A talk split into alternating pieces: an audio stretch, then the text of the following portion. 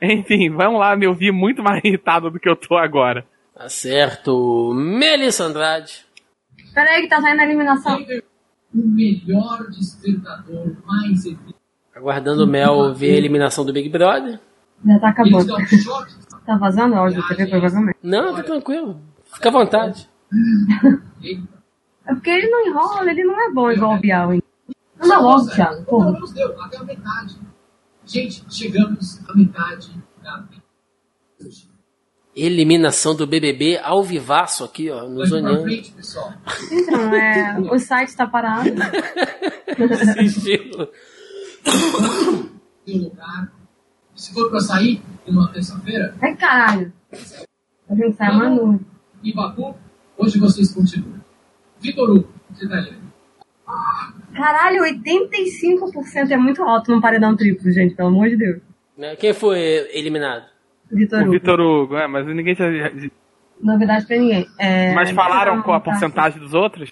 A Manu tá com 10,18. Acho que o Babu vai aparecer agora. É, 5.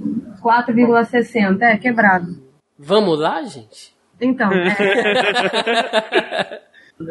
Tiago, levou 3 minutos o negócio. É...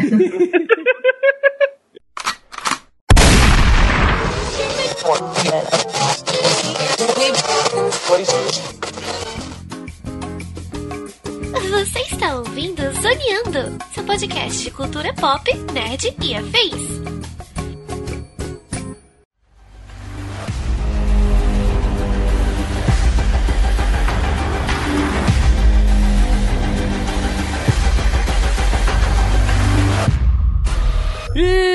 Começa mais um Zoneando Podcast, o seu podcast sobre cultura pop nerd e afins, meus amigos. E aqui, hosteando este programa, aquele que não é o coronavírus, mas também tem um senso de humor contagiante, estou eu, Thiago Almeida. Juntamente comigo ele que chega em casa todos os dias mais arrasado do que virose do SUS depois de uma surra de dipirona, senhor Joaquim Ramos. Eu sou o neurótico da infecção cruzada. Agora as pessoas começam a ter razão. Fico lavando a mão com álcool toda hora. E fechando a mesa de hoje, ela que não é o ebola vírus, mas todo dia acorda com a macaca, senhora Melissa Andrade. Mano, não tamo bem, não. Tamo mal, né, Mel? Então, não, é sério, eu acabei de botar o termômetro, eu tô com quase 39. Tomei o remédio, tô aqui esperando. Pois é, meus amigos, estamos aqui reunidos nesta semana, aproveitando toda esta onda viral, né, aí de, de coronavírus, de gripe, virose, enfim, para fazer um programa assim um tanto quanto temático sobre filmes de epidemia. Pois é, exatamente, né, aqueles filmes que tratam sobre é, epidemias, doenças, né, todo aquele caos, aquela correria, os jogos, as intrigas políticas, né, por trás disso tudo e até porque não o uso aí dessas doenças, esses vírus como armas químicas por militares. É sobre isso que vamos falar no programa de hoje, portanto, sem mais delongas e vamos ao cast.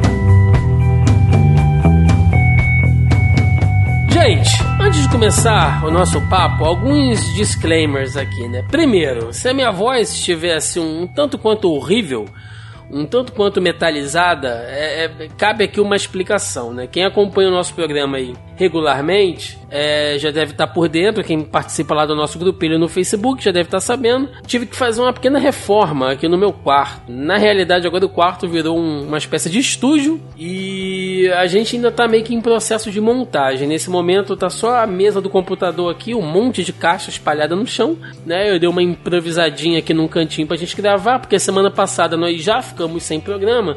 Então tá dando esse eco, né? Deve estar tá dando esse eco maravilhoso aí que vocês vão estar tá ouvindo na gravação. Então eu peço pra aí completar, perdão. a gente tá doente, assim, pra encarar. Exato, exato. Então, assim, como a gente tá falando de epidemias, então, então espirros, assoar o nariz e tosse tá liberado durante o programa, entendeu? Só isso. Os hipocondríacos vão ter um prato cheio essa Nossa semana. senhora, assim, eu, eu, eu tenho gripe alérgica, né? Então eu tô num quarto que foi Somos dois. lixado, pintado, tá aquele cheiro de tinta forte. Escapar uma tossidinha aí, gente, vocês perdoem. Perdoa nós, porque a gente tá aqui sobre condições insalubres para gravar esse programa. Mas vamos lá. A Mel deu a ideia dessa pauta, né? Muito, é, é muito conveniente nesse período. E a gente vai tentar levar mais ou menos quando a gente gravou aquele outro podcast, né? Gravamos eu e o Joca, que a gente falou sobre filmes de serial killers. Lembra, Joaquim? Filmes de crimes reais. Isso, filmes de crimes reais, exatamente. Que a Tem gente, que fazer um de serial killers ainda, pra É, dar é. prevalência ali no tema. É, é, pois é. E a gente gravou, assim, filmes que são baseados, né, em, em- em crimes reais e tal, salvos ali devido às liberdades criativas. Mas acabou sendo um programa bacana e tal. A gente viu que dá pra estender esse tema aí, essa, essa pegada pra outros temas. E aí a Mel deu essa ideia aí sobre filmes de epidemia. Mas a gente pode deixar assim uma, algumas regras bem, bem estabelecidas antes. Vale filme, né, Mel, que se passa durante a epidemia. Tipo, filmes como é, Eu Sou a Lenda, que já é depois que a doença se instalou e tal. Isso tá fora, né? Não, é filmes pós-apocalípticos, ou seja, após o apocalipse, né? Seja a epidemia ou a pandemia, não entraram na lista. Então, assim, a gente só pegou filmes que a epidemia ou vírus, whatever, né, que esteja usado ali na, no produto fictício, que estivesse sendo utilizado, assim, para dar, entendeu, mais um contexto, pra gente entender melhor. E, assim, são bem poucos, na real, entendeu? Filmes que se passa durante o, o desenrolar todo, né? É bem pouco, assim. E antes da gente começar, então, exatamente falar sobre os filmes, é, Joaquim, você que é nosso representante né, do, do corpo médico nesse podcast, Olha aí, a serventia pro Joaquim. Olha só que filha da mãe. Gente, não me faz rir não, pelo amor de Deus. Você que é o nosso, nosso membro médico aí, cara, como é que tá essa pegada do coronavírus nos hospitais aí? É, assim, do ponto de vista profissional, o pessoal tá falando, tá preocupado mesmo, porque a mídia é loucura, né? Eu já vi gente em Caxias andando de máscara e tal. Falou, mano, aqui se o coronavírus chegar aqui, nego mata ele na bala. Eu não sei porque que a turma É, tá. não sei por que o mundo tá preocupado com o coronavírus em Caxias, Não é. considerando a endemia de bala perdida que vocês têm por aí. Pois é. Brincadeiras à parte, assim, tem uma preocupação sim, e é- não é uma posição unânime, tem vários níveis. A questão é, a- apesar da grande do risco que ele tem de uma epidemia, já virou uma pandemia, em fato. Vamos lá, vamos começar definindo de leve as coisinhas, um conceitinhos básicos de epidemiologia. Surto é um aumento repentino de uma doença. Na verdade, não é uma doença, é de um agravo em saúde numa região. A Dengue, dengue no verão, é um surto. Sim, ele já entra no caso de, de endemia, mas eu vou voltar isso depois. Surto é um aumento expressivo de doenças, da incidência de uma doença. Eu vou, eu vou tentar não eu não vou explicar a diferença entre incidência e prevalência, porque senão eu vou, eu vou ter que ir muito longe. Mas sim, esse é, é um aumento expressivo de uma doença, numa determinada região. Epidemia, a grosseiro modo, é, é vários surtos no mesmo espaço. Por exemplo, uma cidade ela pode ter uma epidemia de dengue, por exemplo. Várias regiões têm um aumento expressivo de casos de dengue de um ano para o outro e você vai ter que descobrir o porquê. Sim. Uma epidemia ela pode ser tanto regional, uma cidade, uma, re- uma região, região dos lagos, por exemplo, e, ou um caso famoso, né? Um dos melhores exemplos é a epidemia de cólera em Londres e tal. O tifo, por aí vai. O Sul tá enfrentando a epidemia de dengue, né? Tem mais de 40 mil casos comprovados agora. gente- o problema é que a dengue é endêmica, né? Mas eu vou chegar nisso. A pandemia é, é aumento na escala de gravidade de uma epidemia. Normal, apesar de ter algumas discussões em relação a tecnicidades disso, é, a gente pode dizer que é uma epidemia que atingiu vários países em múltiplos continentes. Normalmente, quem define quando se tornou uma pandemia é a OMS. A, a Europa, nesse caso, já tá com uma pandemia, né? Você tem, por exemplo, a, a Itália toda em estado de alerta. É, no caso, a pandemia tem que ser global. Entendi, entendi. Então, assim, a gente está no. Ela era uma epidemia chinesa, foi um surto que virou uma epidemia. É uma epidemia regional da região de Wuhan, se tornou uma epidemia chinesa, se tornou uma epidemia do leste asiático, quando começou a, a aparecer casos em Taiwan, Hong Kong, Seul, Seul na Coreia do Sul, é, no Japão e por aí vai. E agora que ela tem, tem casos no Brasil, tem casos nos Estados Unidos, tem casos. Ainda não é uma epidemia, ainda, ainda não é nem um surto no Brasil. Apareceram casos no Brasil, mas agora que tem epidemia em, em em múltiplos continentes, já dá pra dizer que é, uma, que é uma pandemia. Certo. Agora que a gente tirou a tecnicidade do caminho, do ponto de vista da saúde, ela tem duas preocupações específicas com isso. Não é pela letalidade da doença, que ela é baixa, é muito correlacionada à, à gripe, apesar, é, apesar dela ter um, um modelo epidêmico muito mais rápido, né? Ela tem um processo de, de espalhar a doença, de passar de um paciente para o outro, muito mais amplo do que a gripe. Ela tem uma, usando um termo leigo, uma virulência muito maior do que a gripe. Ela, ela, ela é mais danadinha, né? Qualquer é, coisa ela acaba passando tá. mais rápido de uma pessoa para outra. Porém, ela não tem uma taxa de letalidade alta. Ela tem uma taxa de letalidade em grupos de risco que já são grupos de risco para doenças respiratórias. Idosos, pacientes de baixa imunidade, pacientes usando medicamentos de, de supressão de imunidade, por exemplo. Enfim, existem vários casos disso. São pacientes que são observados e há um aumento de casos de doenças infecciosas respiratórias normal no período de inverno do- das regiões do planeta, Uhum. né? Então você já tem a temporada de gripe. Tô fazendo aspa com a mão, mas achando que as pessoas vão ver.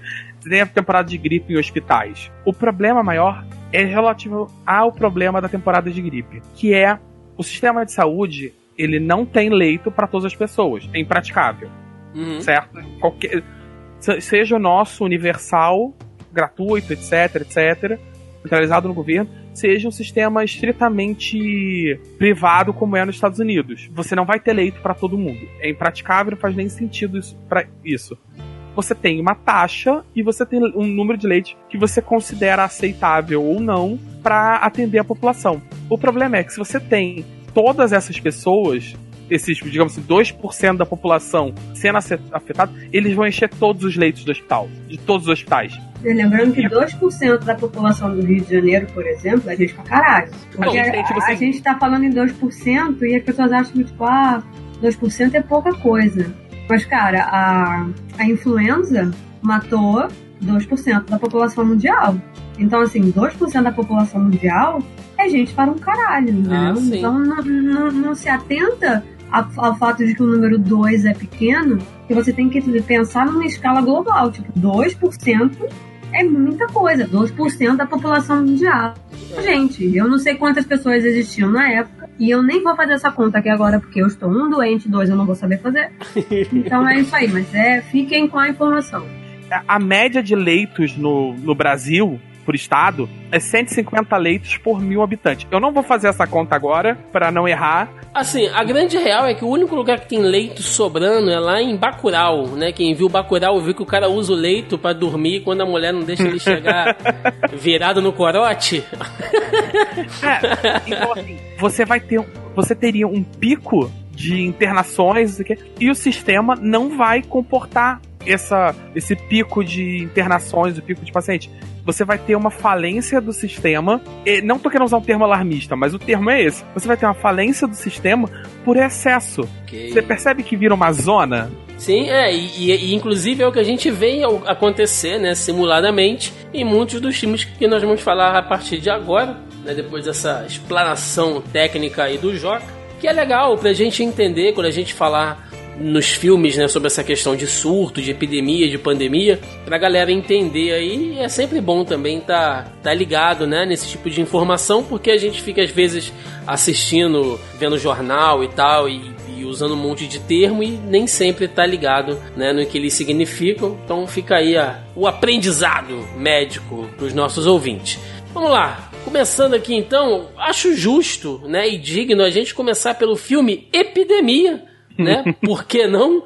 ali literalmente do meado dos anos 90, né? O filme é de 10 de março de 1995.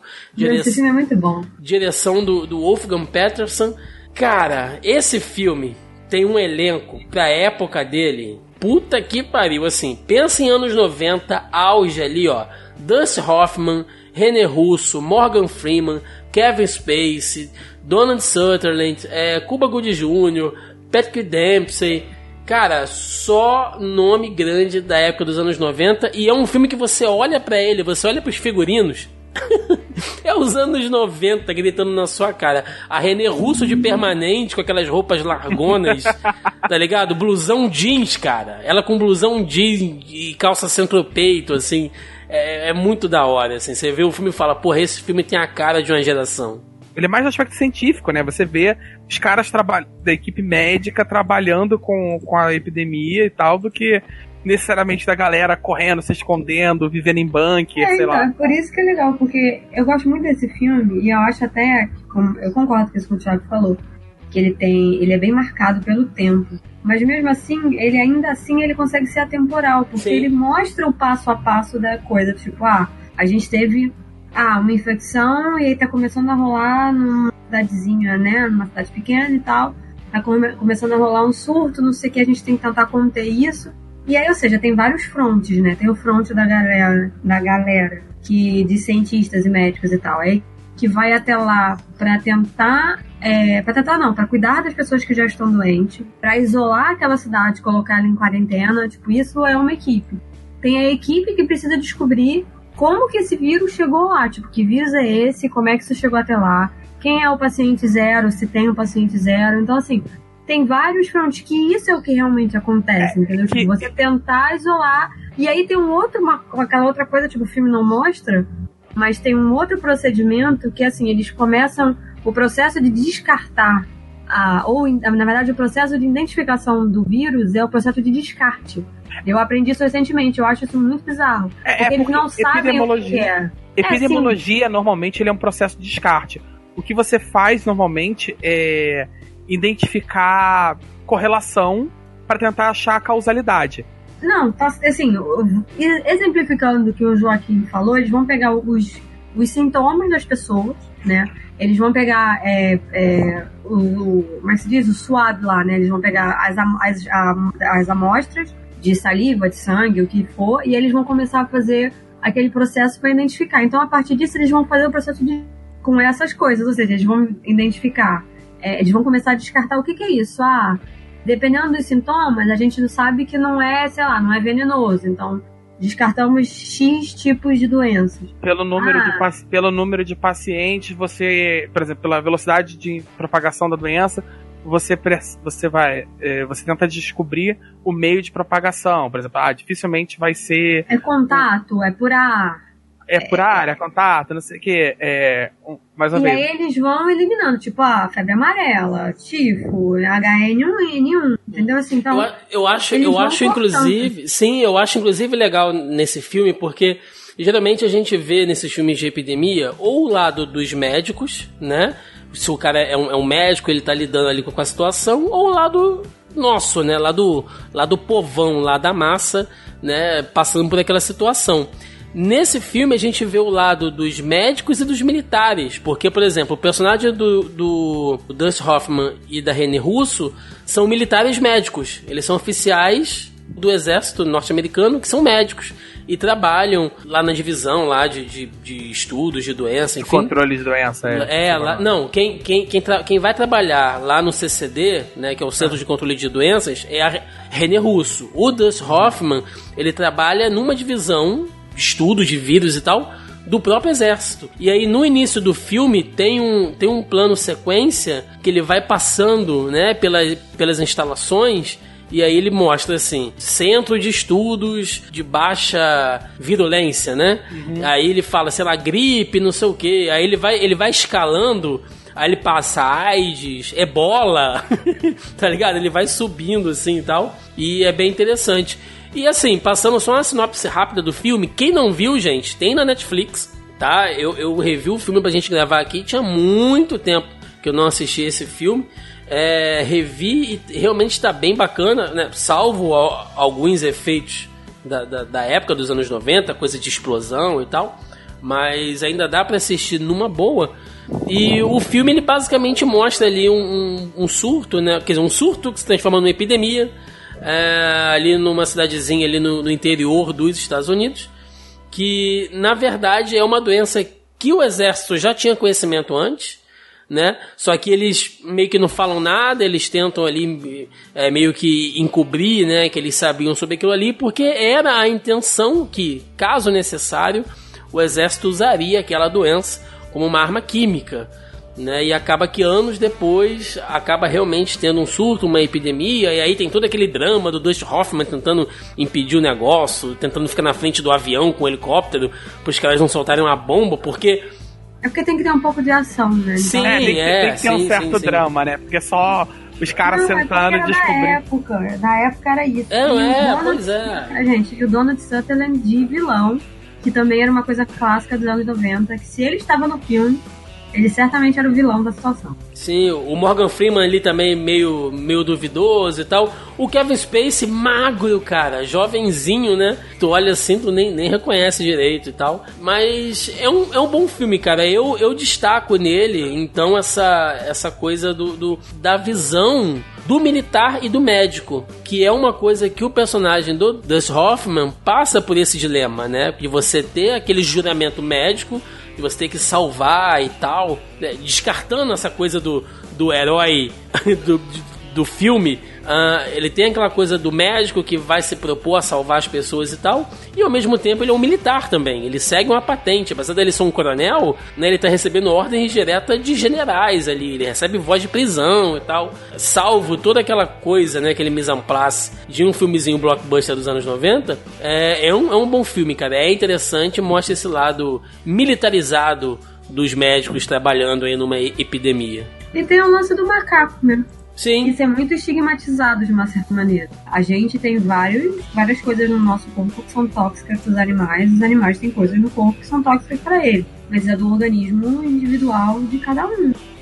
Então, assim, é, que foi aquela coisa de quando começou o surto aí da, da febre amarela, que as pessoas estavam matando os macacos, entendeu? Então, tipo, uma coisa meio bizarra. Eles também são é, é. vítimas da parada, né? Eles não são, sabe, ah, os, os portadores, os carregadores da doença. Então, assim, tinha essa coisa. Uma, uma, uma, uma, neurose achar que o macaco que tinha doença.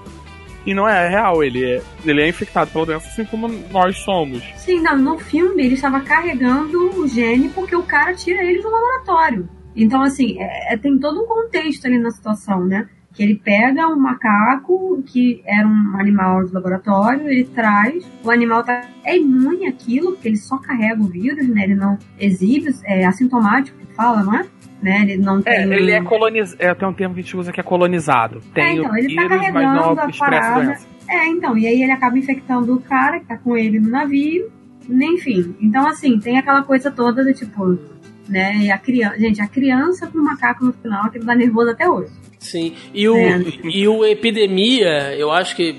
Né, alguém pode me corrigir aí, mas eu acho que ele foi. Ele foi o primeiro a usar aquele efeito da da câmera na, na tosse, quando a pessoa tosse, assim, aí a câmera vai lá dentro da boca dela, aí pega os perdigotos voando, assim, sabe? Cara, você vê aquela cena, depois você não quer que ninguém mais tussa perto de você, porque vem na minha mente... Por três semanas, depois o vagabundo esquece, começa a tossir, yeah. não lava mais mão. Todo filme usa isso depois, né? O cara tossindo, aí vai a é. câmera assim, mostra o Se as pessoas tivessem você, a gente não tinha, eh, não tinha surto de gripe todo ano. Pois é. Uma dica muito boa. Não cobre a boca com a mão para tossir. Você não usa a sua mão. Se você quer tossir, você também não tosse pro nada. É. Usa a mão cobre, de outra pessoa. Pega é, a mão eu, de outra pessoa. Você costume... cobre a, a dobra do cotovelo. Porque aquilo ali não vai encostar em lugar nenhum. Você pode botar para dentro da. Em você, você ali. Você pode tossir dentro da sua camisa também, dependendo. Eu faço isso. Eu faço isso. É, Até é um... Mas não usa é. as mãos. Não usa a mão. Mãos... Você vai levar a mão de. Você bota a mão na cara dos. Ô, oh, mania desgraçada que as pessoas têm de botar a mão na cara dos outros. É. Não, e é, outra coisa. Isso, entendeu? Então, assim, se você quer tossir, você. É. Eu normalmente faço isso. Eu cubro com, né, a dó. Eu não sei, gente. Deve ter um nome isso, eu não sei.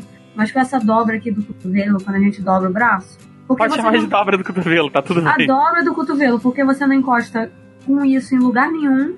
Ou seja, não corre o risco de se você tá doente, você transmitir o vírus. E ninguém vai segurar aqui, vai passar a mão em você aqui. É muito raro. Pois é, né? Pra que, Ou que serve a seja- dobra do cotovelo, cara?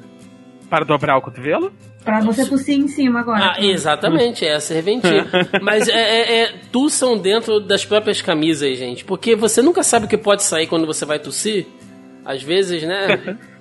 Caraca, Thiago. Acon- acontece. Acontece. É, mas vamos lá. Puxa um outro filme aí. Joca, você, puxa um filme aí, cara, que fala sobre Tá. epidemia aí.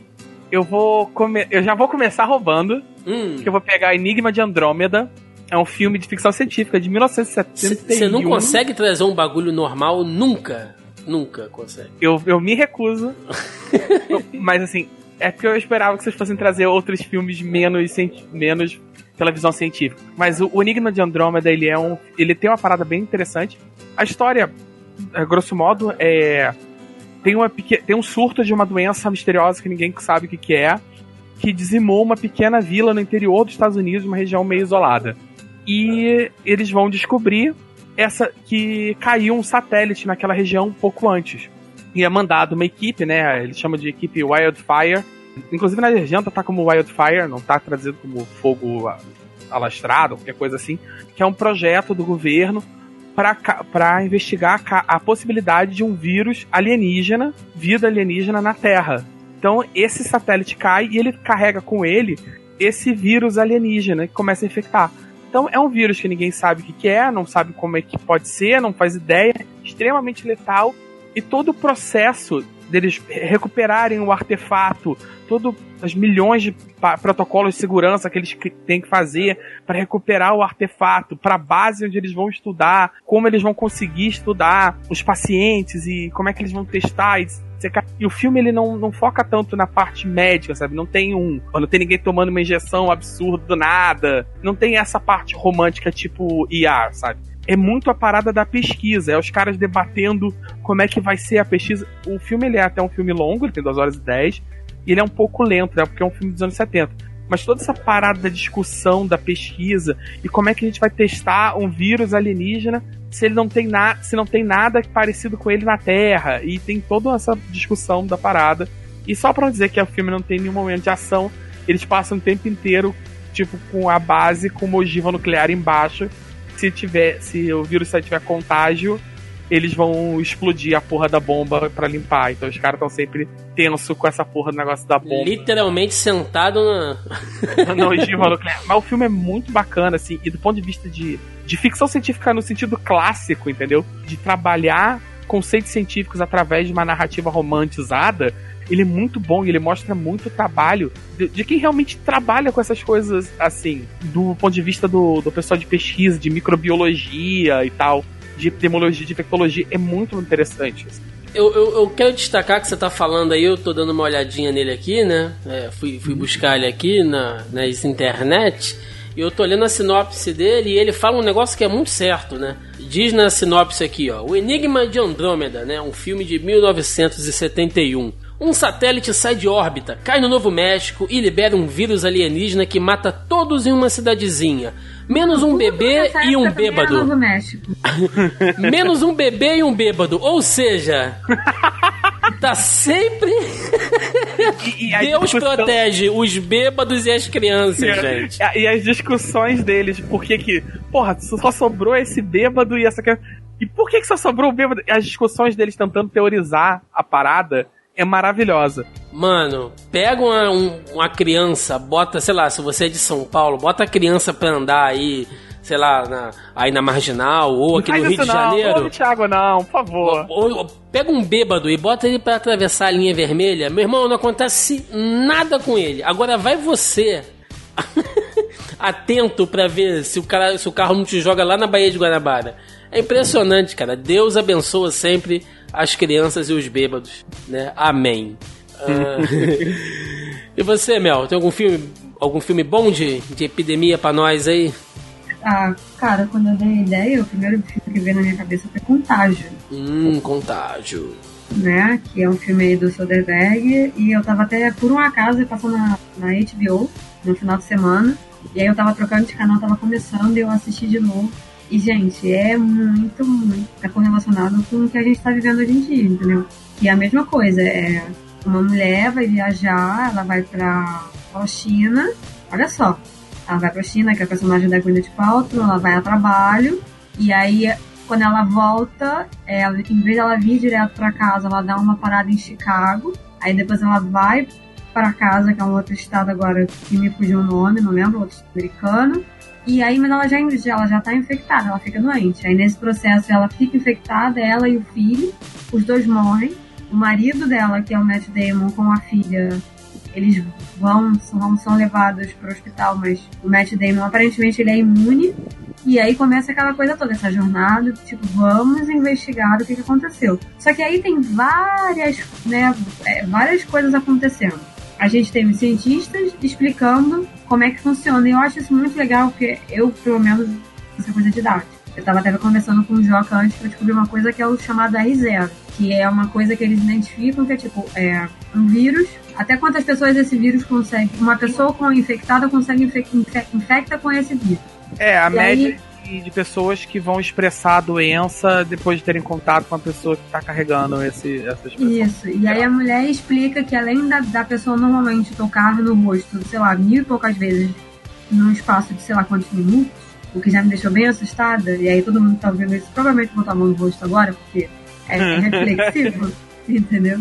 A gripe, quando você tá gripado, você consegue infectar uma pessoa. Ou seja, se você mora com alguém, né? O seu pai, a sua mãe, seu irmão, alguém. Você pegou o vírus da gripe, essa um, você vai infectar uma pessoa na sua casa. E aí vai andar o vírus de um para um, entendeu? É, se uma pessoa que tem é, sarampo, essa pessoa com sarampo ela consegue infectar três pessoas que tem um contato direto com ela. Uma pessoa com pólio infecta entre 4 e 6 pessoas, ainda que tenha vacinação, aquela coisa toda. Como essa, o vírus, no caso, era novo, eles da origem e tal, eles não tinham nem como determinar isso, né? Então eles tinham que tomar todas as medidas possíveis. E aí rola de tudo. Aí entra o exército, entra a indústria farmacêutica, pessoal que faz chantagem para conseguir a vacina primeiro, né? Tem, Vira... tem, todo, tem toda uma parada dentro, né, da parada dos Estados Unidos. Ética sobre o preço da vacina, sobre as pessoas. Quem que vai receber primeiro, quem que vai ser vacinado. Mano, eles fazem loteria. É loteria por data de nascimento, entendeu? Pessoas que nasceram em 11 de janeiro. E aí essas pessoas vão receber a vacina. Então, assim, sabe, até todo mundo ser vacinado, uma galera já morreu. E aí tem um papo que tem uma mulher que vai, que é a Marion Cotillard. Ela vai é, tentar identificar quem é o paciente zero. No caso, o paciente zero é a Gwyneth Paltrow, mas tipo, quem que infectou? Da onde que veio o vírus, entendeu? Como que ela foi infectada. E aí ela é sequestrada, porque o pessoal quer imunizar uma, as famílias que moram no vilarejo e a mulher é sequestrada e aí quando eles finalmente acham que receberam a vacina é placebo. As pessoas durante algumas semanas, crianças, idosos e tal, e aí, pô, a pessoa recebe placebo, entendeu? E ela se choca com aquilo. Porque o cara fala pra ela, não, a sua vacina tá aqui. Ele entrega pra ela um, um, uma embalagem, né, lacrada, com a vacina dela. Ela fala, o que, que é isso? Ele fala, essa é a sua vacina. Porque o cara testa a vacina nela antes, entendeu? Pra saber o que, que é. Então, assim, é bizarro, porque o filme vai mostrando uma série de coisas que de fato acontecem, entendeu? E a gente tá vivendo isso hoje em dia. Então é assustador o quão real que um filme que é de. De quando que é esse filme? 2011. Um filme de 2011, cara, olha só. É, ele, eu acho interessante que ele foi um. Acho que o primeiro filme assim que eu vejo em muito tempo que ele, ele trata uma infecção de uma maneira bem. Assim, obviamente romantizada, mas bem realista, sabe? Os protocolos, os protocolos para epidemia, para pandemia, os protocolos de isolamento, quarentena, de rastrear paciente zero, de tentar descobrir causalidade. Lógico que é super acelerado, é romântico, caralho, é quatro. Mas tem, e ele entra em várias discussões éticas sobre imunização, sobre atendimento de saúde, dentro de uma lógica estritamente americana, claramente, mas assim, ainda assim, ele tem muitas discussões interessantes do ponto de vista de saúde? A gente pode dizer que esse filme, né, que o, que o Contágio, ele é meio que um sucessor espiritual, né, do Epidemia, porque ele trata a coisa da doença na época dele, né? Um puta elencaço também, né? É outro filme que é um retrato da época dele. Você bota aí Matt Damon, Jude Law, Kate Winslet, é, Lawrence Fishburne. Né, a... Tem muita gente, a Gwyneth Paltrow, Marion Cotillard. Sim, sim, né? É um, é um filme grande, o né? Com, com, sim, é um filme Matt grande. Damon, Lauren Fishburne, sabe? Com, com, com nomes grandes e, e que tratam Não, esse não é tema aí. elenco, sabe? É tipo, é, é gente pra caralho. E, e por quê? É, é, na verdade, é bem inteligente o fato de que a gente tem um elenco grande, porque eles não. Eles não conversam entre eles. Se, parar, se eu parei parar pra pensar nisso. Sim. Eles não. Eles Tá não cada um em um ponto fazendo uma Tá coisa, cada um o em um filme. ponto, eles não interagem entre eles. o é porque Lawrence você tem um Fishburne não interage com a, com a Kate Winslet, por exemplo. Eles só falam via telefone. O Matt Damon chega a interagir com a Gwyneth Paltrow, mas a mulher morre. Então, tipo assim, não tem essas é, artistas grandes com artistas grandes, entendeu? Tipo, coadjuvante com um ator ou uma atriz de renome, entendeu? Então, assim, é- é- até pra isso ele é muito bem construído. E, cara, é assustador, sabe? As pessoas no mercado, entendeu? O fato de que o Matt Damon é imune, mas ele não sabe se a filha é. A menina só não ficou doente, mas eles não quiseram testar pra saber se a menina era, era de fato imune à doença. Filha, vem cá, deixa eu te esfregar nesse defunto aqui pra ver se você é. Não, tem um lance que eles estão no mercado, aí ele fala, Vamos vai pegar o pastel, cereal. Deixa eu te inocular essa doença aqui pra testar um negócio rapidinho, filha. E aí ele fala e fala pra ela, vai pegar o cereal, e ela vai, e aí quando ele no corredor vem uma mulher segurando e tossindo. Tossindo pro além, entendeu? Jogando todos os vírus no ar. E aí ele vai e fala pra garota, larga isso daí. Aí ele sai, ele arranca a luva que tá na mão dela, taca ali álcool gel na mão, esfrega, esfrega e corre pro carro. Corote, rapaz. Bebe um gole de corote na hora, mata tudo. Corote e limão. É, é, é, tira e queda. Caldo de canifé, né? Ô, eu vou puxar um filme agora. Talvez muita gente fale, ah, mas isso não vale e tal, não sei o quê, mas tem uma coisa específica. Além de ser um gênero que eu gosto muito, esse filme ele mostra um retrato de uma quarentena de confinamento que é terrível, que é o Hack de 2007. Que beleza, vocês podem falar, ah, mas não é um filme de ficção científica, não é um filme científico, não é um filme de catástrofe. Não necessariamente, é um filme de terror, né? Ah, suspense, terror ali, ele é um filme tipo found footage, né, gravado ali com como se fosse uma handcam e tal, que mostra o desenrolar do que seria uma, uma matéria jornalística mostrando ali o, o dia a dia, a rotina dos bombeiros, né, lá na Espanha, e aí eles são chamados para atender é, uma ocorrência dentro de um prédio de uma senhora, né, que tinha se machucado e tal. E chegando lá, cara, o mundo vira de pernas pro ar. O prédio é isolado, né? Você tem forças oficiais do lado de fora que não deixam as pessoas lá dentro sair. E as pessoas que estão lá dentro começam a, adoe a adoecer, mostrar sintomas bizarros, né? Como Mas eles não descontrole. ideia do que que tá acontecendo. Não né? Faz, não Eu faz. acho que o, ma- o, o- mais bizarro que você vê que as pessoas estão ficando doentes e tal. É você ver que tem gente do lado de fora e as pessoas não te dão informação. Por que, que a gente tá preso aqui? O que, que tá acontecendo? Sabe? Não, fica aí. Aí começa a, a fechar, né? Colocar aqueles negócios, aqueles plásticos gigantescos. Eles plastificam o prédio, né? É. E é uma coisa bem desesperadora. A hora que entra um médico e ele já entra com aquela roupa de isolamento, né? De, de perigo biológico, você já, porra, já fica bolado, porque você tá dentro de um, de um lugar, você não pode sair. Entra um cara daquele jeito, sabe? Você já fala, mano, fudeu, o que tá acontecendo, né? O vírus, né? E cara, depois, né? eu, eu só recomendo o REC 1 e 2. O 1 ainda é o melhor de todos. O 2, ele se passa ao mesmo tempo que o REC 1, né? Só que ele mostra uma- umas crianças que tentaram invadir o prédio e tal, enfim.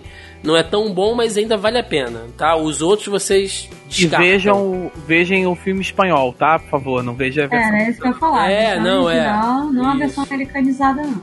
É, hack, é o, hack é o espanhol. Acho que em inglês é, é quarentena. É, acho que é isso. É. Assistam o original, que é muito bom também. Tem na Amazon Prime. Eu revi ele pela Amazon Prime aí. Ah, então, assim, é um puta. Assim, se você gosta de filme found footage, cara, esse filme é excelente porque é, é aquele tipo de filme que ele simula o desespero de uma maneira. A câmera treme na hora que ela tem que tremer, ela cai na hora que tem que cair, sabe? Ela embaça na hora que tem que embaçar. Você fica, tipo, na ponta do sofá, assim, fala, mano, o que, que tá acontecendo e tal. Sabe? E ele é o curtinho, legal- é uma hora e 18 é. de filme. E o legal é que assim, nem os a gente tem, a gente que tá assistindo, né? A gente tem a visão de quem tá preso. Então nem você faz ideia Sim. do que tá acontecendo. É um filme que Você te tá conduz, enxergando. é um filme que te conduz ali. Sim, você, é como Você- se você fosse um morador preso ali junto com os outros, É, entendeu? você tem. Você Você, tem enxerga informação. pelo. Literalmente, nesse caso, você enxerga pelo olhar da câmera, né? Sim. Então você fica muito preso ali.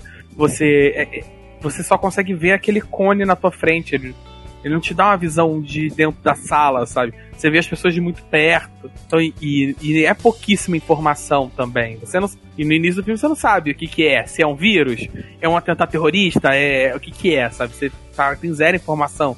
É uma. E ele vai ter uma sensação claustrofóbica pra caramba, tanto do prédio quanto claustrofóbico do, do sentido Sim. estão sem nenhuma informação. É uma, e é uma coisa que virtualmente pode acontecer, né, Joaquim? Porque, por exemplo, se você trabalha numa fábrica, um exemplo aqui, né, e tem um surto, e, e, sei lá, a instituição de saúde oficial ali da região acha que, que, que tem um foco ali naquela fábrica e tal, o nego te fecha ali dentro e você só vai sair quando a quarentena acabar, né? É, dificilmente vai acontecer num- de maneira.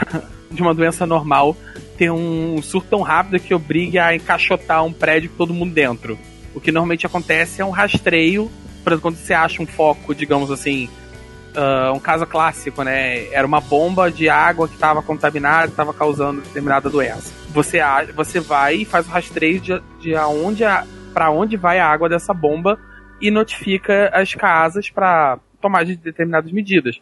É igual Ou, por a exemplo, intoxicação alimentar, né? Num restaurante. é, por exemplo, se você tiver um surto de intoxicação alimentar numa surto de região. salmonela. É, sal, é, salmonela, tifoide, sabe? Esse tipo de coisa. Tem casos famosos disso. Mas, digamos assim, o surto de intoxicação alimentar, você vai tentar achar onde todos os pacientes têm em comum para chegar no restaurante. E vai notificar as outras pessoas que tiveram ali que ainda não foram. É difícil acontecer. O, o- isso, como você está dizendo, é mais comum, por exemplo, com ameaça de arma biológica Sim, sim. um sim. acidente de, de uma fábrica. Digamos que um laboratório está estudando um vírus e tem um acidente. Aí realmente você faz um, um lockdown, né? Um, você tranca todo mundo dentro e aí a gente vai ver o que vai resolver. Para conter a propagação do desse vírus, dessa, dessa causalidade. É, eu, eu tava inclusive procurando uma notícia que eu vi essa semana, mas eu vi aqui que é fake news. Mas se fosse verdade, manja o tamanho da treta, ó. Clientes de prostíbulo não estão em quarentena por causa do coronavírus. Mano, imagina. Você tá numa, numa casa de diversões e o bagulho fecha e você não pode sair. Como é que tu vai ligar pra casa e explicar? Isso já, isso já aconteceu, por exemplo, em um caso de um atentado, de uma ameaça à bomba num, num motel. Olha aí, Eu, eu não lembro exatamente os, os detalhes exatos, mas aqui.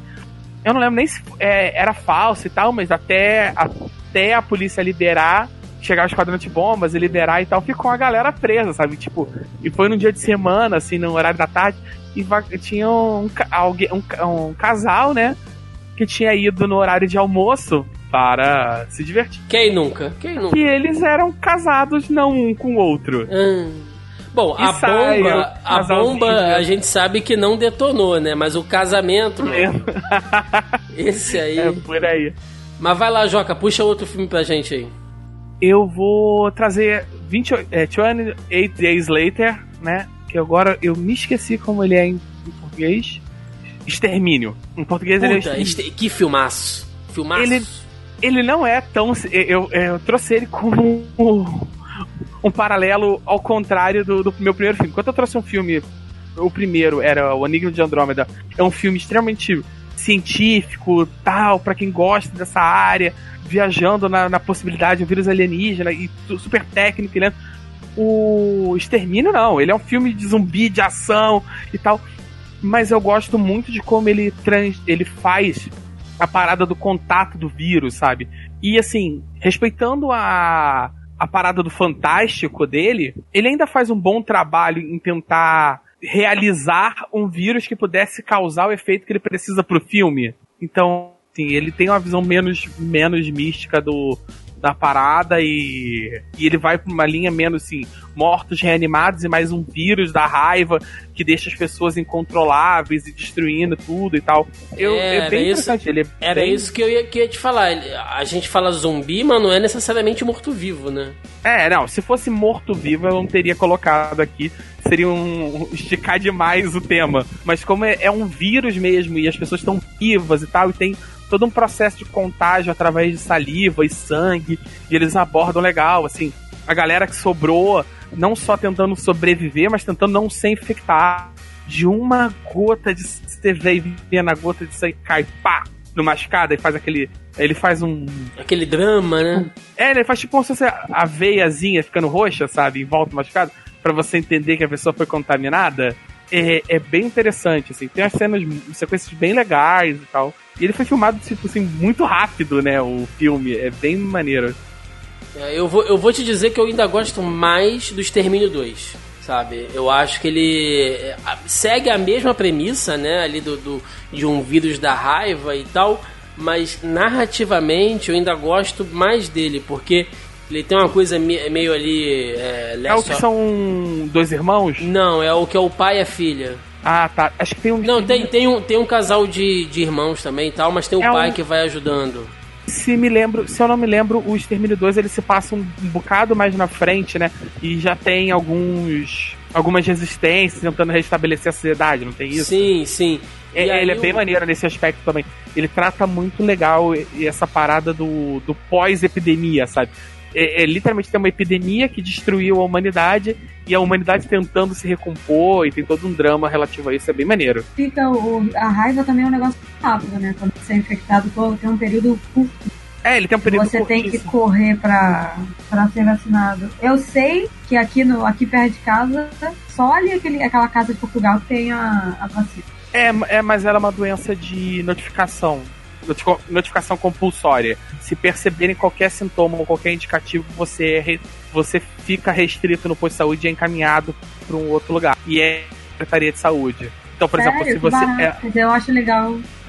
Vocês entenderam o legal da situação. não precisa. Não precisa ser, tipo assim, está com raiva. Se você é suspeito, fui mordido por um cachorro, estou suspeito, com sintomas suspeitos de raiva, você é restrito, é mandado alguém pra ir lá achar esse cachorro e até resolver. Vai, aí vai testar você, vai testar o cachorro, vai testar todo mundo. Se tá tudo bem, é liberado, se não, vai resolver. Mas é notificação compulsória. Ah, você não-. Falando que eu você- tenho que vacinar minha, uma das minhas cachorras. É, eu tenho que vacinar os meus também, porque tem muito morcego aqui perto. Assim, É, é perigoso pra caralho. O, o, o Extermínio 2, nesse negócio da raiva, ele tem umas cenas meio bizarras, assim, igual aquela cena que o helicóptero vem dando um rasante e matando todo mundo com a hélice, né? Tem umas coisas bem, meio desnecessárias. Mas ele tem uma cena que eu acho ela muito forte, eu acho ela visualmente muito forte, porque tem lá os dois irmãos, né, que estão tentando fugir e tal, e tem o pai que tá ajudando eles, enfim, e o pai ajuda eles o filme inteiro protege eles, leva pra cá, leva pra lá e tal. E no final do filme o pai fica infectado. Eu acho que é a mãe deles, que ela tá, ela tá presa numa, numa cama, né, numa maca, que ela tá esperando pra ser examinada e o pai chega e a mulher tá ali deitada e os filhos estão vendo ela através daquela parede de, de vidro, né? E, e eles não têm como fazer nada. E o cara mata a própria esposa, a mãe deles, na porrada, meu irmão. Mas não é assim, soco, entendeu? É, é, é um, é um negócio, cara, tipo, sabe? É animalesco a cena, assim. Eu acho aquela cena muito forte, cara, até hoje. Tanto pelo contexto, né, de ser uma família ali e tal. E tanto pela coisa visceral, assim, dele, sabe, furando os olhos dela com os dedos, socando ela, e aquele sangue, aquela coisa voando. Nossa, eu acho, assim, pesadíssimo.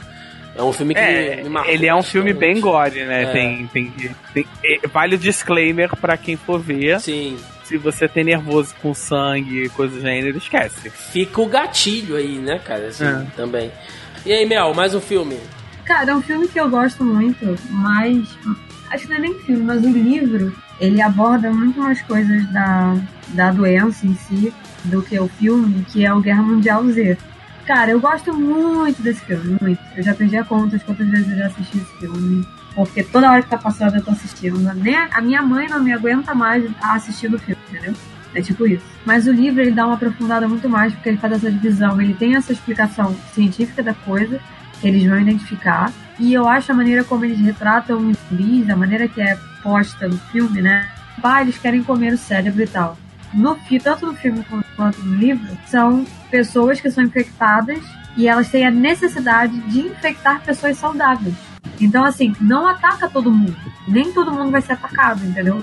Só as pessoas que estão saudáveis vão ser infectadas, porque é como se no, no filme e no livro é, o vírus tem a necessidade de infectar um corpo saudável. A gente hoje estava imune, Mel. Tranquilamente. Hoje vocês estavam tranquilos.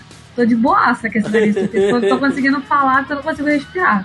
Eu não lembro se preciso estar expressando sintoma, que senão eu tô tranquilaço, né? A quantidade de coisa que eu sou exposto na minha linha de trabalho. Ia chegar um então. infectado pra mim e perguntar: Você quer um paracetamol, meu amigo? Você tá aí precisando de um. Quer, quer de pirona, alguma coisinha? É. Aquela cena que ele tá lá no centro de controle de doença, né, na Escócia, e que ele se enfia um monte de botulismo e sei lá o que, um monte de seringa com um monte de doenças de uma vez só, e ele fica incólume, sabe? Ele passa e nada acontece. Então, assim, eu acho um filme, tirando a parte dos zumbis correndo subindo naquela lá, não, daquele, daquela, daquele muro, cara, eu acho um filme muito inteligente, porque ele passa a coisa do tipo, vamos investigar como é que vai ser lidado com as pessoas, né? Como é que cada país está lidando com a situação.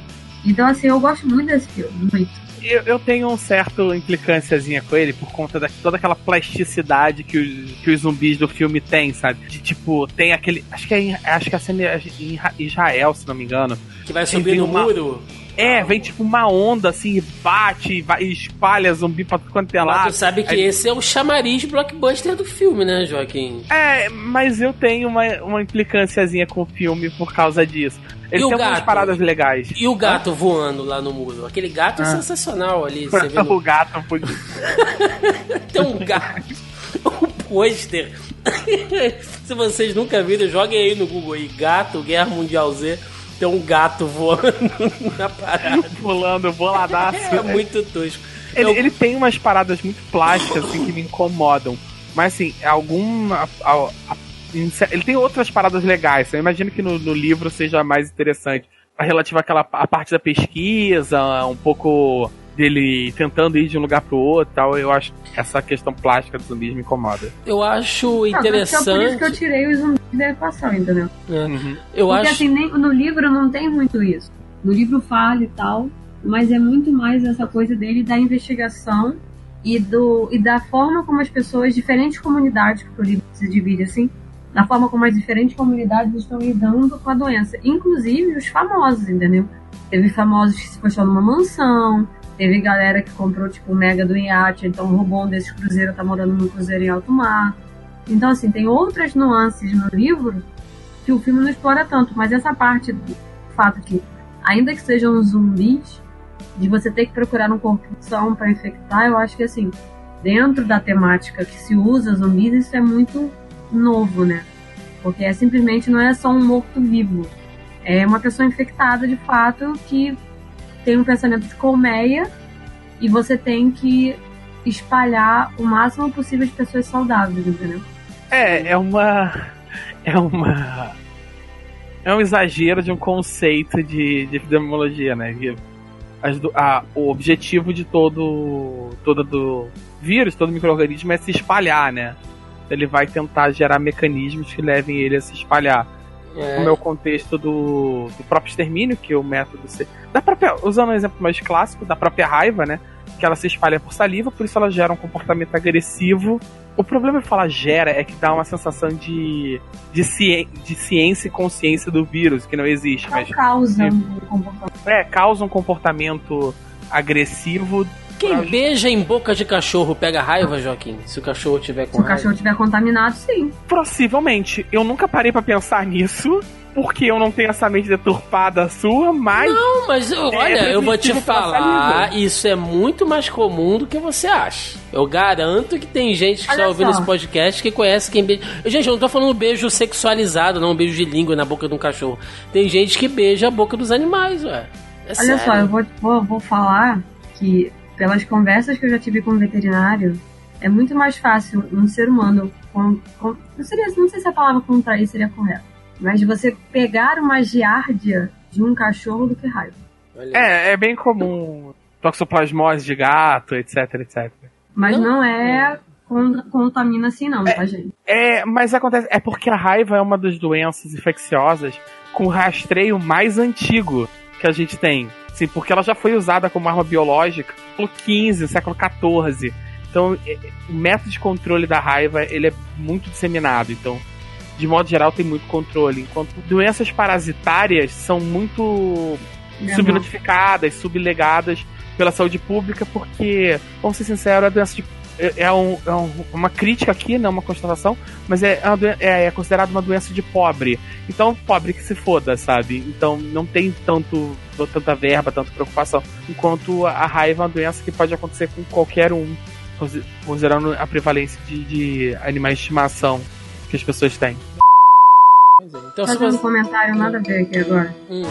Eu tava tentando desentupir o meu nariz porque tinha alguns minutos, vários minutos que eu tava sem respirar já.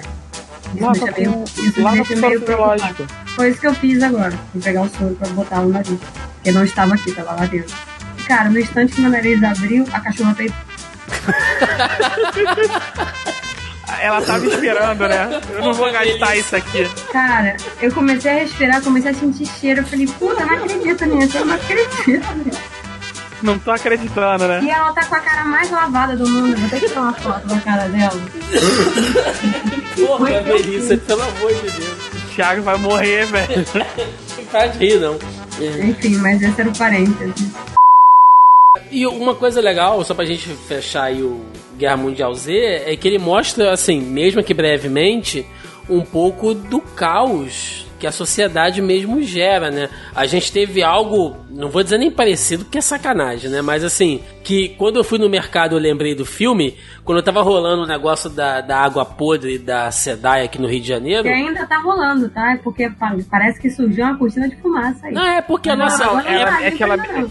É que ela melhorou significativamente e começaram outros problemas. Eu acho que a nossa língua já tá assim tão cauterizada por tanta porcaria que a gente bebe que, a gente nem sente mais o gosto dessa bosta. Mas enfim, quem foi no supermercado aqui no Rio de Janeiro nessa época, cara, você não achava água. Daqui a pouco você não tava achando, tipo, garrafa de suco. Entendeu? Porque as pessoas estavam comprando aquilo loucamente. Ta- Tava com um problema de água mineral para você beber no Rio de Janeiro.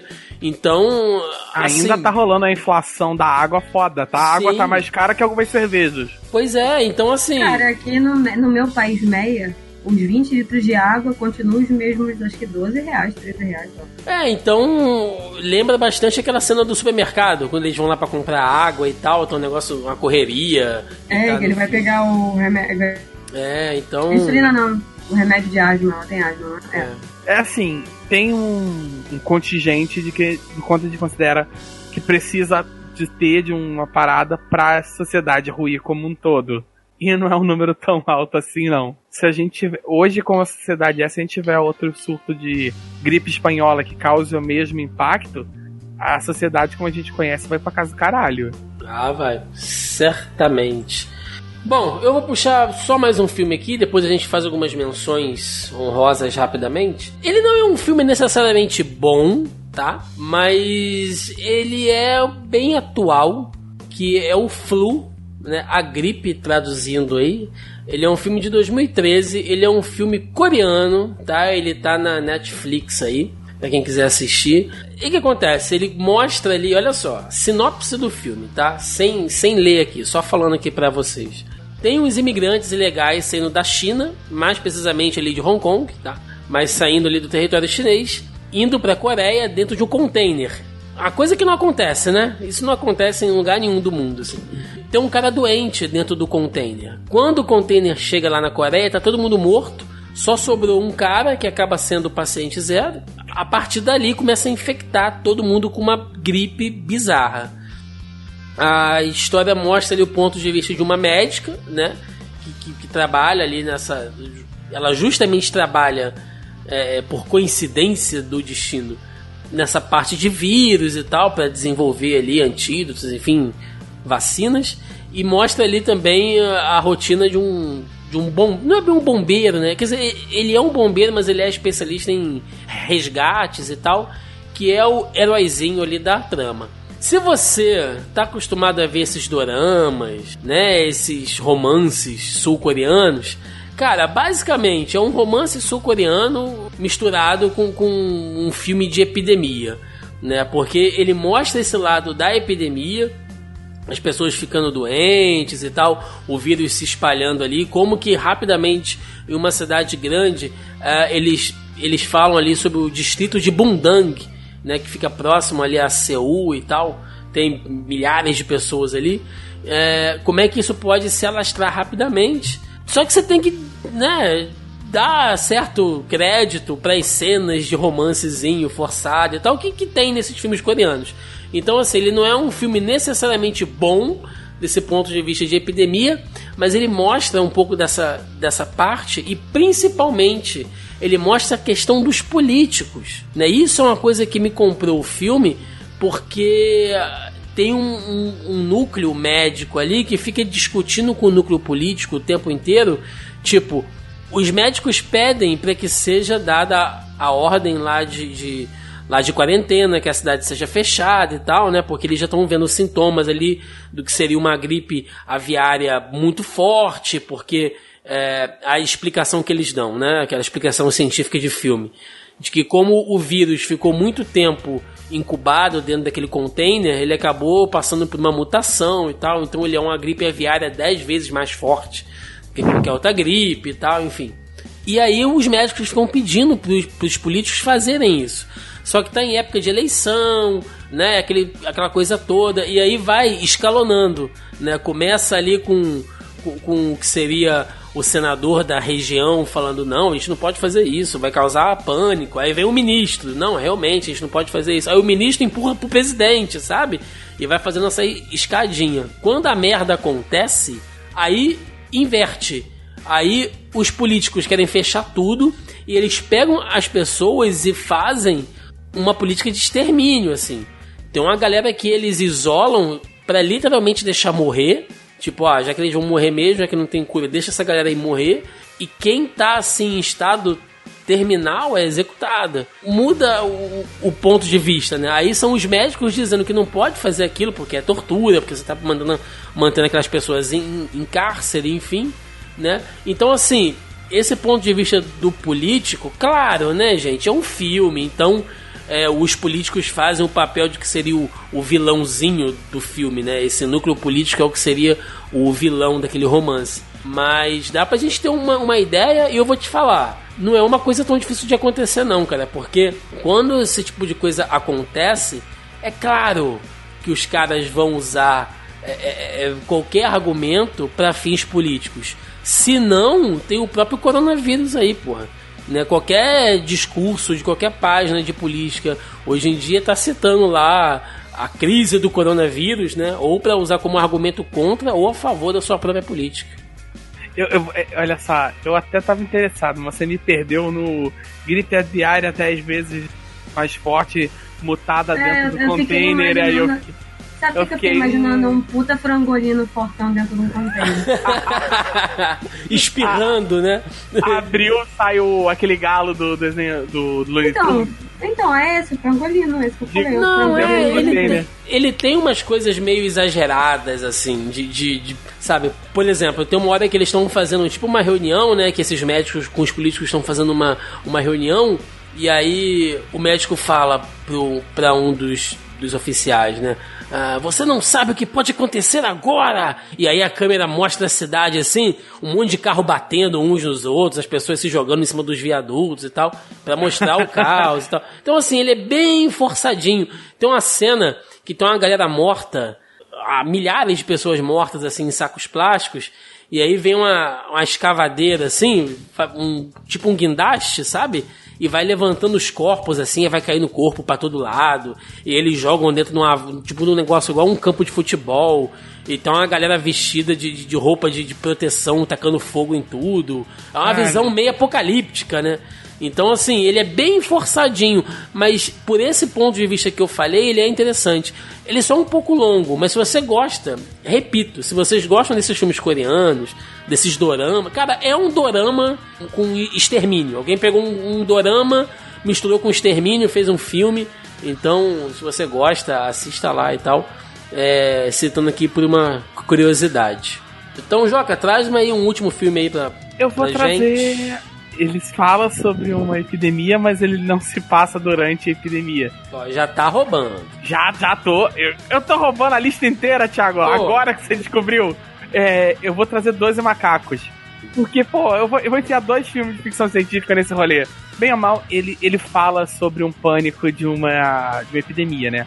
A história do, do filme é, é, tem esse vírus mortal que surge no, no planeta e tal, e extermina quase toda a humanidade, obrigando o mundo a viver em bunker, nas paradas isoladas e tal.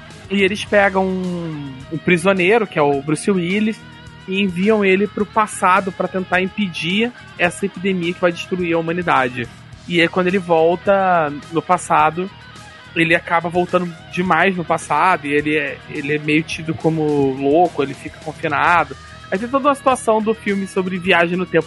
Mas ele, ao mesmo tempo que ele é um filme sobre viagem no tempo, ele também discute pra um pouco sobre essa questão de arma biológica e tal.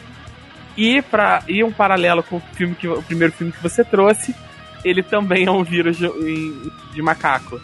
Cara, esse é um filme. Ele é de 95 também, né? Ele Cara, é- eu lembro que eu aluguei. Eu Cara, eu tenho umas memórias muito bizarras. Eu lembro que eu aluguei. Eu sempre fui muito fã do Bruce Willis, já falei isso aqui. E eu falei, caralho, filme novo do Bruce Willis eu tenho que assistir. Aí eu aluguei. Eu, em 95 eu tinha 10 anos, quase 11, né? Não, gente, que isso? Não, é isso mesmo, tá. E aí eu falei, não entendi o filme, obviamente, porque, né, criança que vai entender esse filme. Ele é de 95, mas eu devia ser daqui em 96 ou 97. Ele demorou pra chegar aqui. Então acho que eu tinha uns 12 aí, por aí. Não tinha mais que isso, não. Eu não entendi o filme. E aí outro dia eu fui tentar assistir o filme, mas eu não tava com aquela cabeça de quando eu tinha 12 anos. E eu não conseguia prestar atenção no filme. Então, tipo, eu não consegui rever esse filme hoje. Pra ver se eu consigo de fato entender o filme. Porque eu lembro que quando eu assisti eu não entendi. Eu tenho essa memória até hoje. Eu já assisti ele de novo, mas eu não prestei tanta atenção. E eu fico, caralho, eu não entendi o filme. A, a para- a parada dele é que ele ele é me- ele tem ele tem a parada da viagem no tempo, né? mas a discussão do filme nem é tanto sobre a viagem no tempo, é mais sobre o conceito de quando você sabe que vai dar, quando alguém avisa que uma mer que uma merda iminente tá pra acontecer e ele é tido como louco e a discussão de ele tá louco, vale a pena pagar pra ver se ele é louco ou vale a pena a gente tentar consertar o problema antes que, que dê o problema? E é aquela profecia autorrealizada, né? Ou profe- a profecia auto não realizável, que ela não aconteceu porque você acreditou, etc. E ela discute um pouco essa questão do é, da pessoa que avisa que vai dar um problema. E o filme ele faz, ele faz de uma maneira fantástica, né? Mas ele traça paralelos ao longo do filme inteiro com, com os cientistas que estão no filme do ecossistema, né, do- da degradação do, do meio ambiente, sobre a questão de doenças novas aparecendo, etc.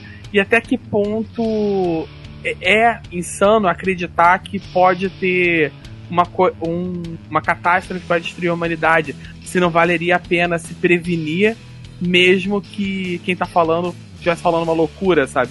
É melhor arriscar e tal. Tem, tem essa discussão meio filosófica no, no filme também. Esse é um daqueles filmes que você assiste e você sabe que você assistiu, sabe que você até gostou, mas não lembra nada do filme. É esse, cara. Tem muitos anos que eu assisti e, e eu não lembro lufas desse filme. Eu, mas eu, eu tive que, que, eu reassistir pra gravar. Eu, tinha, eu lembrava disso, eu queria falar dele, mas eu tive que reassistir, porque eu tenho. Antes disso eu tinha vagas imagens do, do Brad Pitt nesse filme, sabe, pulando igual um maluco, surtado. Mas é isso. E era isso, sabe? E o Bruce Willis no, no hospício. Aí depois que eu revi, eu assim, ah, eu vou meter esse filme só de sacanagem, só porque ele tem um vírus na trama, pra zoar o, o tema, mas não, ele realmente tem um, Ele trabalha a questão da do alarme, né, também. Ele tem essa subtrama no fundo, que é bem legal. Então, Mel, fecha aí pra gente. Traz mais um filminho aí pra gente fechar nossa lista Cara, aqui. eu tava vendo esse filme, é uma série que continua dentro da pegada das que eu, que eu citei né, nos outros dois títulos, que é o The Last Ship, que é uma série da TNT, que só teve acho que quatro ou cinco temporadas, eu não lembro, mas acho que foi isso, quatro ou cinco temporadas. Que, cara, é, é essa coisa do vírus. Eles estão, eles estão num navio e eles vão investigar, tipo, é, né, eles partem num- numa missão secreta e tal. E aí quando eles voltam, tipo, não tem mais família, mais ali, né? Porque a grande parte das pessoas já morreram. E eles ficam tentando encontrar uma cura. Eles estão nesse navio que tem cientista, tem todo, é todo equipamento para eles tentarem identificar a cura para criar uma vacina, porque os governos já já caíram, né? Muitas cidades já já pereceram e, e a maior obstáculo são as pessoas que sobreviveram, né? Então assim é muito interessante ver essa coisa dentro do esquema tático da marinha, porque a gente tem, né, lá o capitão, tem que seguir e tal. E assim, é muito, é uma série muito boa, assim. É, eu não vi a última temporada, não sei o que levou, mas as três que eu acompanhei, assim, é muito, é muito bom, assim, vai aumentando a tensão cada vez mais, porque é aquela coisa mais da sociedade, entendeu? Você continua lidando com o vírus, porque o tempo inteiro alguém pode ainda pode ser infectado, né? Então você tem que ficar tomando cuidado. Então todas as pessoas que estão no navio têm que tomar muito cuidado quando eles aportam em algum lugar e eles vão investigar a comida, né? Como é que tá as coisas, eles têm que tomar cuidado para eles não serem infectados. Então, assim, é muito interessante o, o, o desenrolar da história. E o mais importante dessa série é que ela tem a produção executiva do glorioso Michael Bay. Né? Então, tem diversas cenas de explosão, de perseguição de helicóptero, tiroteio de míssil, metralhadora. Tem ou não tem, Mel? Tem, tem uma cena bem foda. Eu sei. ela, ela, segurou uns segundos pra, pra não te tem, dar o. Tem, rapaz, tem. Eu escuto o que eu tô te falando. Tem, mas depois dá uma. Olha só, depois dá uma diminuída. Porque começa a ser uma coisa muito mais.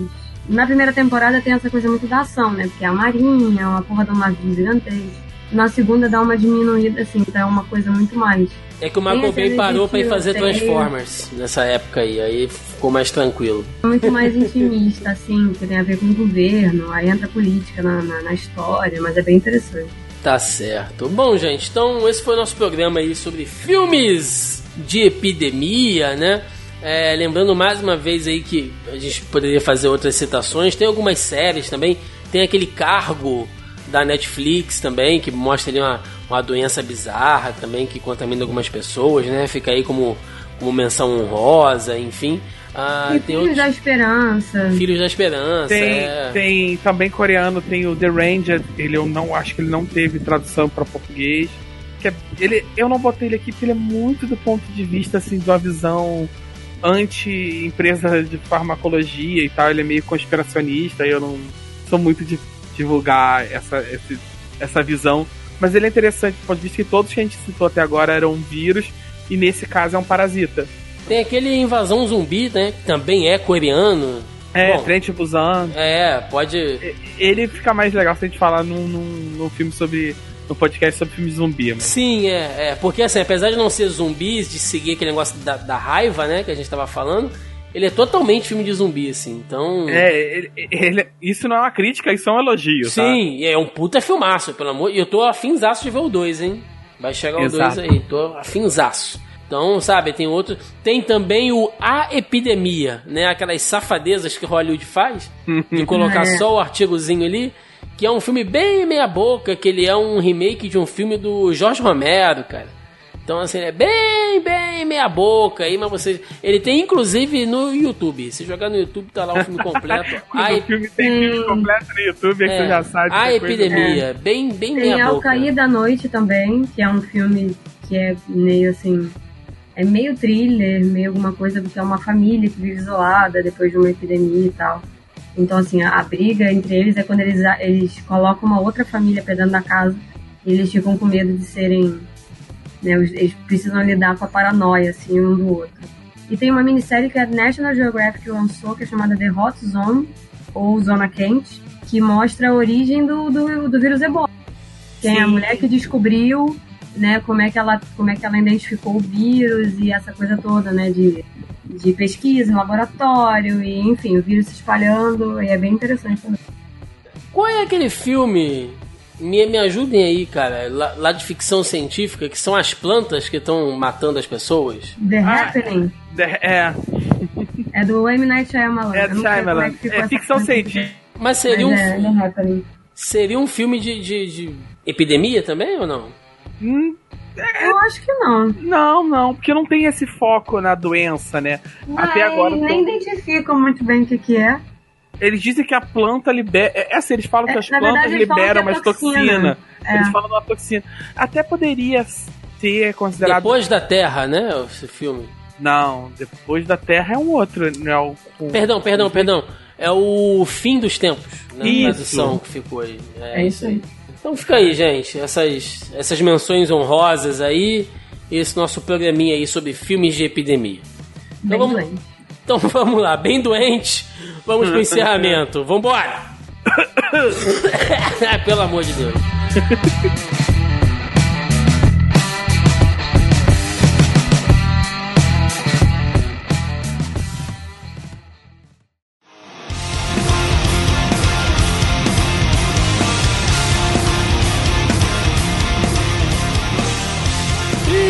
Chegamos ao final de mais um Zoneando Podcast, onde falamos sobre filmes de epidemia. Pois é, filmes de, de doenças, né, que mostram esse caos aí das pessoas sendo infectadas, né, como a sociedade é, lida com isso, o corpo médico, os políticos, os militares, enfim.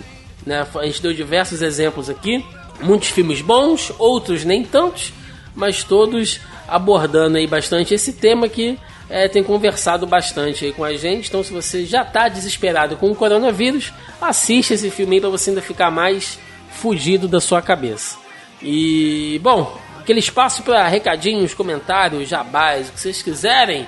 Senhor Joaquim Ramos. Como sempre, eu tô divulgando o Backlog Game Club, o podcast mensal de jogos que, que eu faço, de jogos que eu faço, que saiu agora o episódio de Fahrenheit Indigo Prophecy. Tá bem engraçado, porque o Thiago fica reclamando que eu sou muito feliz, que lá eu sou feliz, aqui eu sou depressivo. Vocês vão ver o Joaquim em modo normal, full pistola, reclamando de tudo, xingando a mãe dos outros. O arquivo de áudio que foi pro editor foi Eu Odeio David Cage. Ponto, ponto ave. Esse era o nível de putaço que eu tava depois Que da gravação. isso, Que isso. Coitado do David Cage. É, coitado nada, coitado de mim que tive que jogar o jogo. Porra. Eu tentei, eu quase abandonei o podcast pra não terminar o jogo. Ô, louco. Porra. Enfim, vamos lá me ouvir muito mais irritado do que eu tô agora. Tá certo. Melissa Andrade. Cara, o site tá parado. Eu tô fazendo 20 mil outras coisas por fora, assim. Dei uma desanimada de novo de, de fazer, produ- produzir conteúdo pro site por N questões particulares. Então, assim, o site tá bem parado mesmo. Talvez essa semana eu suba alguma coisa, porque eu terminei o seriado do Stephen King que tava passando na HBO ontem. Não recomendo, não assistam. É, então, assim, vou escrever sobre isso. Assisti uma série, terminei uma série também na, na Netflix, que eu maratonei ontem, uma minissérie muito pesada. E eu acho que eu preciso escrever sobre, tô sentindo. Mas assim, no mais, o site tá lá, tá parado. Eu finalmente me formei. É oficialmente formada, falta só de fato pegar o diploma, mas o papel, papeleta. Melissa, várias fotos na beca, literalmente. Literalmente, ainda vou, mas ainda vou fazer, eu já falei, eu quero o pacote completo, vou fazer um ensaio bonitinho, porque eu quero porra do ensaio. E é isso, entendeu? Estou planejando voltar essa semana, eu não sei, a semana já começou, né? Hoje a gente tá gravando aqui dia terça-feira. Mas acho que até sexta-feira deve ter alguma coisa no site. Curtida do Facebook, mas cara, eu já não tô mais me preocupando com isso, eu vou surtar. Dei uma desanimada legal, assim, espero conseguir voltar, mas talvez aí quando sair o filme da Viúva Negra, quem sabe. Mas é que tem muita coisa acontecendo por fora, é, tô pensando em fazer mestrado, então assim, tem prova esse ano. Tá bem louco a vida acadêmica, então não sei como é que vai ficar o site, mas espero conseguir conciliar os outros. E é isso. Bom, é, mais uma vez, né, eu peço aí desculpas aí pra gente ter, a gente ter furado, né, um, um- uma semaninha aí, ainda mais depois daquele programa tão bacana que a gente fez da edição 200, mas também depois de um programa de mais de 3 horas, eu acho que teve gente que demorou bastante pra ouvir o programa, a gente gravou um programa bem bacana aqui, se vocês ainda não ouviram o nosso programa especial 200, foi bem legal, bem emocionante, a gente falou um monte de coisa bacana lá, então acabou sendo depois um, um relaxo aí, né? Porque eu precisava realmente desse tempinho aqui para colocar as coisas em ordem. Ainda não estão totalmente em ordem, mas já dá pra, pra gente tocar o barco de alguma maneira, né? Então peço desculpas aí pelo furo, peço desculpas mais uma vez aí se a minha voz tá um pouco metalizada, né? Com um pouco de eco aí, mas é porque a gente ainda tá ajeitando aqui as coisas do estúdio. Em breve também vídeos novos no YouTube. Eu tô aqui, cara, com uma lista de pautas de coisa para gravar, algumas coisas que já até passaram, mas que eu quero falar sobre isso, né, ou algumas coisas recentes também. É, mas vai ter cenário novo, tudo bonitinho, tudo arrumadinho. Tô ansiosaço para começar a trabalhar aqui e mostrar para vocês como é que ficou o nosso espaço. Bom, galera, é isso. Se você está nos ouvindo e quiser fazer parte do nosso grupelho lá no Zoneando Podcast no Facebook, né, nós temos o nosso grupelho lá do podcast. O link tá na postagem, logo abaixo ao player aí. Essa semana eu não fiz né, o nosso já famigerado tópico da pré-pauta lá, porque tá nessa correria aqui, né? A gente ainda tá meio que. É, eu ainda estou meio que ajustando aqui as coisas, então eu não joguei lá o tópico da semana. Mas, né, via de regra, toda semana eu jogo lá o tópico da pré-pauta, falando com a galera sobre o que é o assunto da semana e a galera deixa lá seus comentários, suas perguntinhas, suas piadinhas, né? Porque afinal de contas, todo o conteúdo desse podcast é feito em colaboração com vocês, nobres e caros ouvintes. Então participem lá e nos sigam também aí em todas as redes sociais, Facebook, Twitter, Youtuba, né? Estamos aí, Instagram, estamos em todas as redes sociais aí, vocês nos acham. Então é isso, galera. Deixa nos comentários aí a opinião de vocês, né? Se vocês já assistiram esses filmes de epidemia, se vocês gostam, se vocês não gostam, se tem alguma dica para passar aí, né? Deixa nos comentários aí. Lembrem-se de. Melhoras pra gente, por favor, que estamos doentes, é. melhorar dessa merda de gripe alérgica.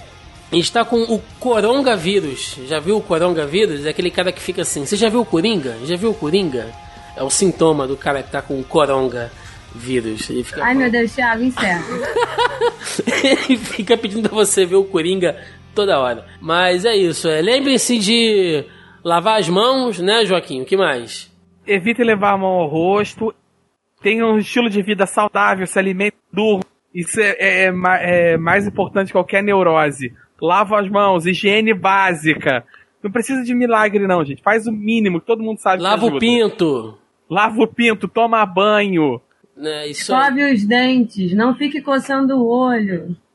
Troca a cueca é. mais uma vez por dia, né? Tudo isso. Troque aí, as roupas, higiene básica. Olha só, se está com medo de morrer, higiene básica vai te salvar em muita coisa. Não beija a boca do seu cachorro, porque você pode pegar raiva, ou no mínimo, antes disso ele estava lambendo o próprio saco. Então é isso, gente. Ficamos por aqui e até semana que vem. Um abraço e até mais. Valeu!